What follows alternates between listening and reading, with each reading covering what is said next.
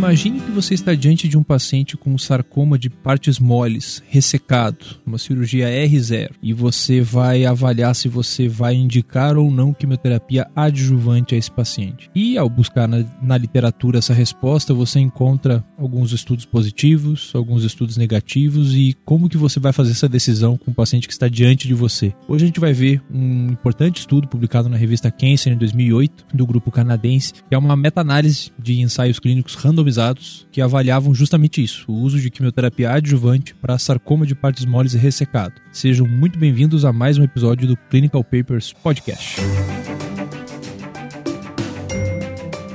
Os melhores papers publicados, interpretados a fundo por um time de especialistas em oncologia. Seja muito bem-vindo a mais um episódio do Clinical Papers Podcast.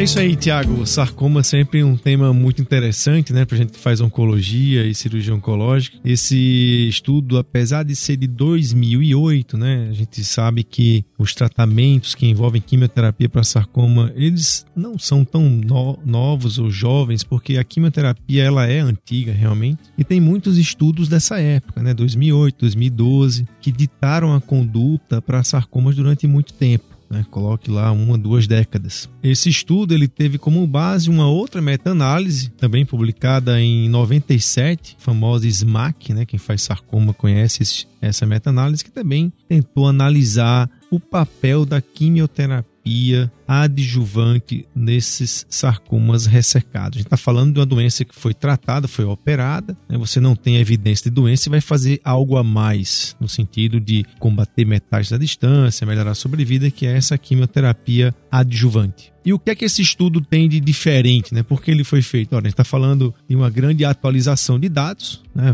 Afinal de contas, os dados anteriores eram de 1997, esses são dados de 2008, quer dizer, 10 anos depois. O que aconteceu nesses 10 anos? Teve mais algum trabalho que foi relevante sobre esse tema? E é esse o gap do estudo, né, que foi publicado numa grande revista na Câncer, né, Tiago? É, se você me permite, Daniel, eu gostaria de começar hoje falando um pouco sobre meta-análise. Esse tipo de estudo é bastante importante e em oncologia a gente obteve algumas respostas apenas a partir de meta-análise. Eu acho que aqui em sarcoma é um contexto onde isso se torna muito válido, visto que a gente está falando de uma doença uh, mais incomum. Meta-análise nada mais é do que juntar o resultado de vários estudos e obtermos aí um, um, uma média desse resultado, digamos assim. Sempre quando a gente vai ver uma meta-análise, a gente tem que avaliar algumas características que são importantes. É, uma delas, a gente avaliar se essa meta-análise é uma, uma meta-análise de dados individuais ou não. O que é uma meta-análise de dados individuais? É quando o autor dessa meta-análise ele vai buscar o dado individual de cada paciente que participou daqueles estudos que foram, que foram incluídos nessa meta-análise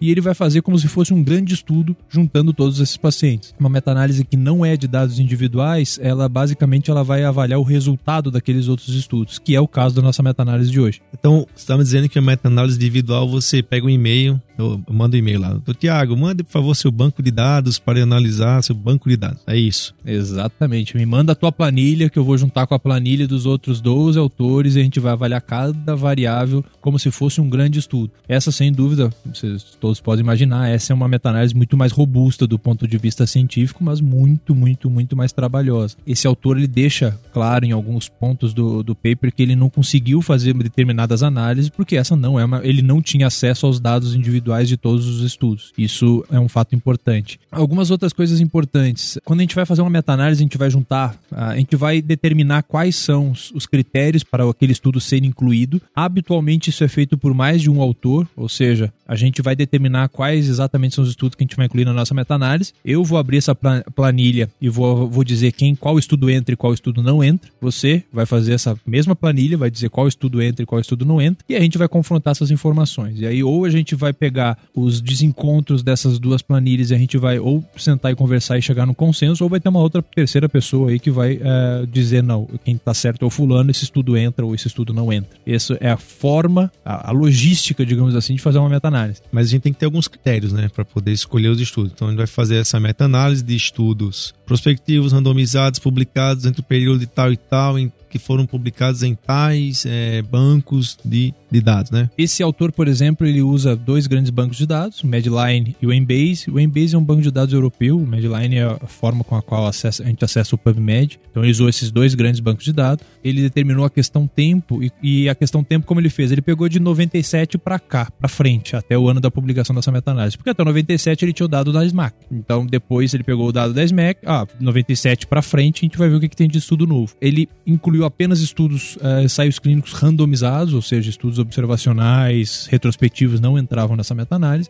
e apenas estudos em inglês, ou seja, se você tem uma revista uh, chinesa que tinha esse, esse, exatamente essa população de interesse, ele não ia ser incluído, porque ele excluiu outros idiomas que não inglês. Me tira uma dúvida. Então, eu, o SMAC, por exemplo, tinham 14 papers nele. O autor estudou apenas o SMAC ou ele estudou novamente os 14 papers para poder publicar essa nova meta-análise? Ele deixa escrito isso aqui. Ele nem, nem jogou na, na estratégia de busca dele o 97 para frente. Ele pegou os dados que ele tinha da meta-análise anterior e deu, fez uma nova busca de 97 até 2007 ou 2008, quando dessa publicação. Se não me falha a memória, a SMAC é uma meta-análise de dados individuais. Agora, a, aqui ele acaba fazendo aqui não é uma meta-análise de dados individuais. Os quatro estudos que ele incluiu nessa meta-análise, ele não tinha acesso aos dados individuais. Então, ele deu uma miguelada aí, né? Então é isso, né, Tiago? Ele pegou o SMAC, que vamos dizer que era um resultado já pronto, juntou com o que teve de novo e publicou essa, nossa, essa nova meta-análise. Só para vocês terem uma ideia, quando ele lançou lá na pesquisa lá de banco de dados, né? Aí tem o, todas as palavras-chave, né? Os keywords aqui, sarcoma, doxorubicina tal. Ele escolheu umas palavras-chave. Nessas palavras-chave ele usa aqueles artifícios and, or. Eu acho que um dia vale a pena, né, Tiago, a gente falar um podcast especial ou um videozinho no YouTube explicando como pesquisar no PubMed. Isso aí é bem, é bem interessante. Tem uns macetes que vão ajudar bastante vocês. E aí, ele, só pra vocês terem uma ideia, ele, ele, ele conseguiu mais de 31 mil abstracts, né? Apareceram lá na lista. E aí você vai filtrando isso, filtrando, filtrando, filtrando um por um. E aí ele chegou a 93 que valeria a pena dar uma lida para saber se é isso mesmo. Desses 93, apenas quatro publicações, para resumir a história, quatro publicações entraram nessa nova meta-análise. É um, é um trabalho danado que os caras fizeram. É, é um trabalho hercúleo, né? E é bem isso aí mesmo, a, a, a, ideia é que a primeira busca ela seja a mais sensível possível. Então, assim, ela, por mais que você determine alguns termos ali, da, dos operadores booleanos que a gente chama, a ideia é que seja o mais sensível possível e não deixe passar nada. O problema é que quando você olha o primeiro resultado da busca, aparece um monte de doxorubicina em camundongo, sarcoma em porco, enfim, estudo in vitro, coisas que você bate o olho no abstract já sabe que não te interessa. E aí nessa brincadeira ele foi tirando e esses 31 mil viraram 93. E esses 93 ele teve que de fato se debruçar em cima e ver se entravam ou não entravam no estudo e o que ele chegou à conclusão ao final, ambos chegaram à conclusão no final que só esses quatro estudos iam ser acrescidos à meta-análise anterior, né, a SMAC. Tem uma outra questão estatística aí que é interessante em meta-análise, que é justamente, e acho que todos uh, os nossos ouvintes vão se deparar com esse termo quando vão ler uma meta-análise, se a meta-análise é uma meta-análise de efeito fixo ou randômico. Que diabos é isso? É simples. Uma meta-análise de efeito fixo, ela vai dar. Quando você tem, por exemplo, uma meta-análise você tem alguns, um estudo muito grande e alguns estudos menores. Numa meta-análise de efeito fixo, se você tem um estudo muito grande, esse estudo grande vai ter um impacto muito maior no resultado da tua meta-análise do que os estudos pequenininhos. Ele leva em consideração apenas o, o intervalo de confiança, que no estudo grande acaba sendo mais estreito. Quando você faz uma meta-análise de efeito randômico, você dá um peso maior para estudos pequenos. Então, você pode, com os mesmos estudos, os mesmos números, quando você muda o modelo de efeito fixo para randômico, você pode ter uma meta-análise positiva ou negativa. Quando você usa uma, quando você usa outra. Esse é um, é um, é um motivo de de discórdia é, até os dias de hoje. Há quem diga que você sempre deva fazer de efeito fixo. Quando você calcula uma heterogeneidade grande entre os resultados, você obrigatoriamente calcula, faz um novo cálculo com efeito randômico. Eu sou da teoria oposta. É, há um outro grupo que fala que, teoricamente, o efeito randômico ele é sempre mais próximo da realidade, digamos assim, porque você está comparando estudos diferentes, é, pacientes diferentes, de populações diferentes, de épocas diferentes. Então, você não está fazendo, você tem sempre uma heterogeneidade que é intrínseca ao método. Eu, pelo menos, acredito nisso e quando fiz meta-análise, etc., sempre usei o efeito randômico em função disso. Mas você pode ter diferentes resultados, você dá pesos diferentes para estudos grandes ou pequenos. Legal, Tiago, muito boa explicação aí. Pessoal, vamos seguir então agora para ainda dos materiais e métodos, né? Quais foram os critérios de exclusão e inclusão? Né? Então, eles excluíram todos os estudos prospectivos randomizados, em que os pacientes tinham doença localizada, né? sarcoma de partes moles, em que tiveram a doença totalmente ressecada, não eram metastáticos e foram submetidos a quimioterapia adjuvante. Aqui nesse paper eu não vi nenhum detalhe sobre localização de tumor, então assim, eu acredito que todas as localizações elas eram contempladas, né? Isso aí é uma coisa muito, muito importante em sarcoma, que faz sarcoma hoje sabe que a localização, o tamanho, a profundidade, grau, tudo isso tem muito impacto em sobrevida e também no papel dessas, dessas quimioterapias, mas não há nenhuma descrição nisso. E os endpoints foram um total de quatro que eles viram sobre muito mais desfechos, né? Foi sobre vida livre de doença local ou recorrência local. Eles avaliaram a recorrência à distância e aí uma que ele chamou de recorrência geral, né? Que podia ser a distância local e a sobrevida global. Esses foram os desfechos que o autor olhou nessa meta-análise. Lembrar que nem todos os estudos que estavam na meta-análise tinham os quatro desfechos. A gente vai ver que no resultado varia um pouco dentre as meta-análise é, dos estudos da, da meta-análise, quais deles em que ele usou para ver cada desfecho. Né? No final foram um total de 18 estudos contemplados, né, Tiago? É, esse também é um, é um, equívoco comum de algumas pessoas quando vão uh, enfim, escrever uma meta-análise e achar que todos os estudos que foram incluídos na meta-análise eles têm que ter todos os desfechos estudados. Isso não é uma verdade. Essa meta-análise é bem estruturada, é uma meta-análise gostosa de ler e o que deixa muito claro é, ó, eu tenho esses quatro desfechos. Nesse desfecho dos 18 estudos, 17 foram incluídos, inclui, que contempla aí X pacientes. Então, não precisa ter é, os 18 estudos em todos os desfechos que ele está estudando. Isso é, isso é importante. Essa é a crítica quando você tem algo de não dados individuais. Clinical Papers Podcast. Indo para a sessão aí resultados desse paper, como a gente havia comentado, ele encontrou aí mais de 31 mil artigos que culminaram aí com quatro ensaios clínicos randomizados que foram acrescidos aos 14 da meta-análise anterior. Então a gente tem agora 18 ensaios clínicos randomizados avaliando é, o uso de quimioterapia adjuvante. Curiosamente, Raniel, curiosamente não, né? Desses quatro acrescidos agora, então todos eram estudos com ifosfamida e doxorubicina adjuvante. Uma outra, outro detalhe que a gente não havia comentado é que esses pacientes podiam ou não ter recebido radioterapia em algum momento, e isso ele, é, como uma boa meta-análise deve fazer, ele, ele dá uma tabela, incluindo direitinho cada um dos trabalhos e o que, que é o braço intervenção, tudo direitinho, braço controle, as doses do esquema de quimioterapia, então é um, enfim, uma meta-análise bastante fiel aí à forma adequada de escrever uma meta-análise. É, mas é, é uma meta-análise também, Tiago, a gente está falando agora dos resultados, eu vou até comentar um pouco, uma meta-análise também meio assim, seca. O que, é que eu quero dizer com isso? está vendo aqui se a quimioterapia, quer seja só dox, quer seja doxifo, EP, não sei o quê, se esse negócio todo aí tem impacto em sobrevida. E aí tem estudos que fizeram uma droga, tem estudos que fizeram outra droga, tem pacientes aqui que tem doença, sei lá, no tronco, na coxa, no braço, no ombro, isso não, não ficou claro, né? Tem paciente que fez radioterapia, tem paciente que não fez. É uma meta-análise que foi feita assim. O que eu acho que aconteceu aqui é o seguinte, na década de 90, um monte de estudo para trás tentando fazer algo diferente para sarcoma. Na década de 80, não sei se você lembra, ali no final da década de 80, saiu aquele grande estudo dizendo que radioterapia é ótimo para esses tumores para preservar o membro, vamos fazer algo a mais. Eu acho que pegaram esse boom aí e aí não teve grande acréscimo. O grande acréscimo nessa última década foi a adição da, da ifosfamida e colocou esses quatro papers aí dentro. Então isso é uma coisa seca. Aí depois o que aconteceu? Ele começou a querer avaliar as coisas separadas. Começou a avaliar, não, só, do, só os estudos que fizeram doxo e ifo tem esse resultado. Só os estudos que fizeram doxo sem ifo tem esse resultado. Todos os estudos têm esse resultado. Vocês vão ver que o resultado ele é um pouco, ele diverge um pouco e a gente vai pegar aquele número que a gente acredita mais. Né? É isso que essa foi a impressão que eu tive dessa, dessa meta-análise. Meta-análise bem feita, eu acho que a meta-análise até é redondinha que tem lá seus questionamentos, mas aqui não é um estudo ruim, é um estudo que está assim, poxa, vamos ver o que a gente está fazendo nessa última década, ver tudo aqui e saber se a adição de quimioterapia para esse tipo de doença, quer seja é, localizada em qualquer lugar, mas com essas características em comum, isso tem algum impacto. E aí é, a gente tem aqui o resultado, por exemplo, os pacientes que fizeram doxorubicina, só doxorubicina, né? Se a gente pegar esses estudos, a recorrência local não teve impacto. Teve um hazard ratio de 0,75, mas com P não, não significativo. E assim foi sucessivamente.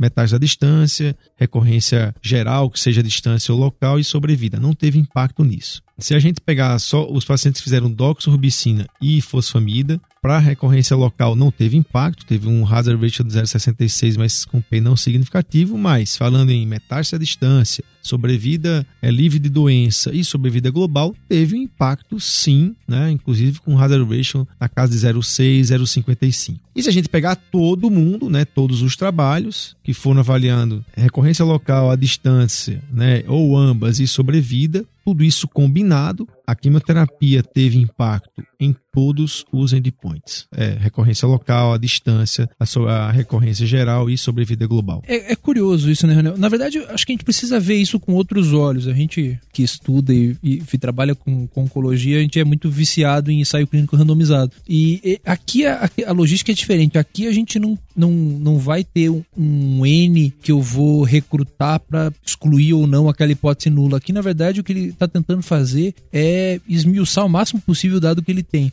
E na verdade essa meta-análise ela reforça ideias anteriores, mas ela não bate o martelo se eu devo ou não devo fazer quimioterapia adjuvante para um sarcoma. Aliás, nós estamos em 2020, a gente não tem essa informação ainda. Mas, por exemplo, se com esse resultado dessa meta-análise, o que eu, se eu for um investigador de sarcoma, se eu for fazer um estudo para tratamento adjuvante, fica muito claro na minha cabeça que eu devo fazer um estudo com ifidoxo. Que isso não de, que eu não faria um estudo com doxorubicina. Então aqui está tentando explorar tudo que dá para tentar tirar tudo que é informação. Por quê? Porque eu não estou recrutando pacientes, eu tenho um banco de dados enorme, quero saber para onde que eu vou. Ela reforça uma teoria da meta-análise anterior, ela não é, o resultado não é definitivo, mas ela trouxe um, um norte, digamos assim, em termos de investigação. Né? É, e, olhando esse, esse dado, Tiago, eu comecei a construir essa história na minha cabeça, né? Porque hoje, a gente está aqui em 2020, a gente tem isso na cabeça. É doxo e ifo, sarcoma de alto grau, profundo, preferencialmente em membros, tal, tal, tal. A gente vai, aliás, esse mês, né, Tiago, a gente vai ter quatro episódios aqui seguidos de sarcoma, a gente vai tentar exaurir esse assunto. Mas é, eu comecei a construir a história na minha cabeça exatamente disso. Porque se a gente pegar a tabela 3, que é exatamente qual é a redução absoluta de risco, só para vocês terem ideia, é, se a gente pegar as terapias combinadas, a redução absoluta de risco em sobrevida global foi da ordem de 6% para quem fez quimioterapia ou não. Só que a redução absoluta de risco para quem fez doxorubicina com ifosfamida foi 11%. Daí que começou a vir, ó, para sarcoma é dox e if. Eu acho, eu acho que veio daqui, né? Desse número, e casa exatamente com o que você falou. Se a gente olhar esse dado seco e ponto, eu digo, poxa, para mim a melhor esquema de quimioterapia é dox e ifosfamida. Agora, qual o grande problema aqui dessa meta-análise, né? O grande problema é exatamente isso. Não, eu, eu, você tem um monte de tipo histológico, né? um monte de esquema de quimioterapia e um monte de localização de tumor. Eu não sei exatamente aonde essa quimioterapia se encaixa, onde ela foi melhor, qual o perfil do paciente, né? Qual a lesão que foi melhor. Será, meu amigo, que aquela na década de 90, patologista estava habilitado, tinha técnica de histopatologia para dizer que aquilo era um tumor de alto grau mesmo, não? Será que essa randomização não foi feita só com leite? Talvez parte daqueles pleomórficos eram, na verdade, outra coisa, né? Exatamente. A gente tem um estudo, eu vou até atrás desse estudo, um estudo europeu, que é da, da ordem de 60% a mudança diagnóstica, né? Nessa nessa época para sarcoma. Então tem um monte de probleminha aí, mas olhando o estudo de maneira mais seca, a informação que eu tirei é essa. É, e assim, como você falou, né, a gente não tem, é uma meta-análise que pegou o resultado dos estudos, então assim, a gente não tem essa informação de grau, profundidade, tamanho da lesão, etc. E o que a gente fez na prática ao longo dos anos é, ó, tem essa informação, if e docs quando precisa fazer tratamento adjuvante, e aí a gente foi atrás de variáveis de um, que acrescentavam um risco de recidiva para esse paciente. Aí a gente chegou essas variáveis, alto, ri, alto grau, uma lesão maior que 5 centímetros, uma lesão profunda. E a gente assume em oncologia que quando eu tenho um risco maior, se o meu tratamento é ativo, ele vai trazer um benefício maior. Então, assim, pode ser que essa meta-análise, se a gente fosse incluir apenas os pacientes com essas variáveis de alto risco, esse benefício fosse muito mais do que 11%. O que a gente imagina é que ele seja maior em doença de alto risco e seja menor em doença de baixo risco. Só que a gente não tem essas informações. Essa não é uma meta-análise de dados individual. Então, o que a gente tem é essa média aí de 11% de ganho sobre vida global com tratamento combinado versus cirurgia isolada. É, 41 versus 30% foi a redução de risco com esse esquema combinado. E aí a pergunta que fica no final, achei é, muito interessante, eu acho que vai, vai, vai acrescentar a nossa novela aqui para a próxima semana, é justamente essa, né, Raniel? Ele, o autor ele comenta, bom, o resultado que nós temos é isso, talvez o caminho seja fazer é, realmente tratamento multimodal, incluir radioterapia, selecionar essa questão por localização e talvez fazer um approach mais personalizado, se, selecionar isso por um subtipo histológico de sarcoma. Será que é esse aí o caminho mesmo, Raniel? Selecionando pelo subtipo de sarcoma? O que, que você acha? É, cenas do próximo capítulo, né? A gente, vai, a gente viu também que nesse episódio os papers, os esquemas utilizados é, variaram um pouco a dose e o tempo, três, quatro ciclos, seis ciclos. Então a gente vai discutir aqui um paper que vai falar exatamente dessa questão, quantos ciclos seriam o ideal. E também a gente vai discutir se esse esquema DocSIFO serve para todo mundo ou será que vale a pena fazer algo mais personalizado. Tiago, acho que é muito legal. Primeira vez que a gente discute meta-análise aqui no, no, Clinical Papers. Acho que deu para dar uma ideia bem interessante para os nossos ouvintes. Isso mesmo, Raniel. Como você falou, acho que esse vai ser um mês intenso, um mês de bastante sarcoma para quem gosta do assunto. A gente espera aí todos os comentários e sugestões de novos papers para serem é, discutidos aqui. Sejam todos muito bem-vindos aí ao Clinical Papers Podcast. Abraço e até lá.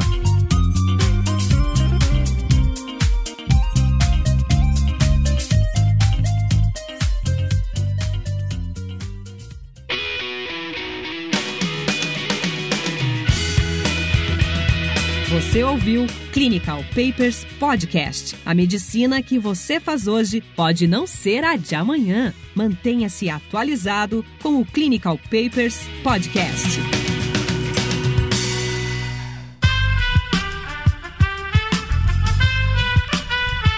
Este podcast foi editado por Aerolitos Edição Inteligente.